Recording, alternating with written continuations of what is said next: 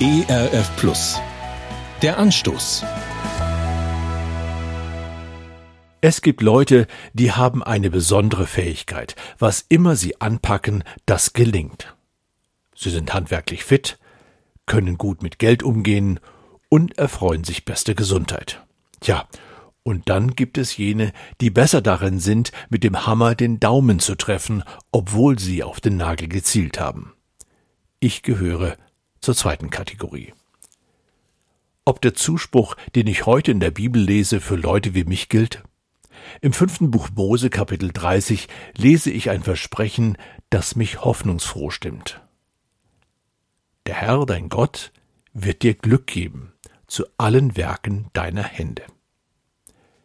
Einen Vers später folgt die Begründung.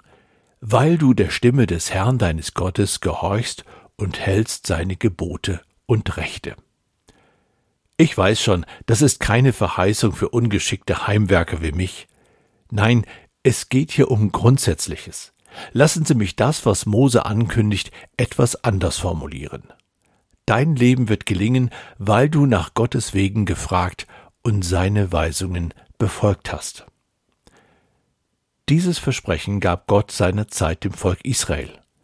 Der informierte Blick in die Geschichte zeigt, dass es genauso eingetroffen ist, wie Mose das vorhergesagt hat.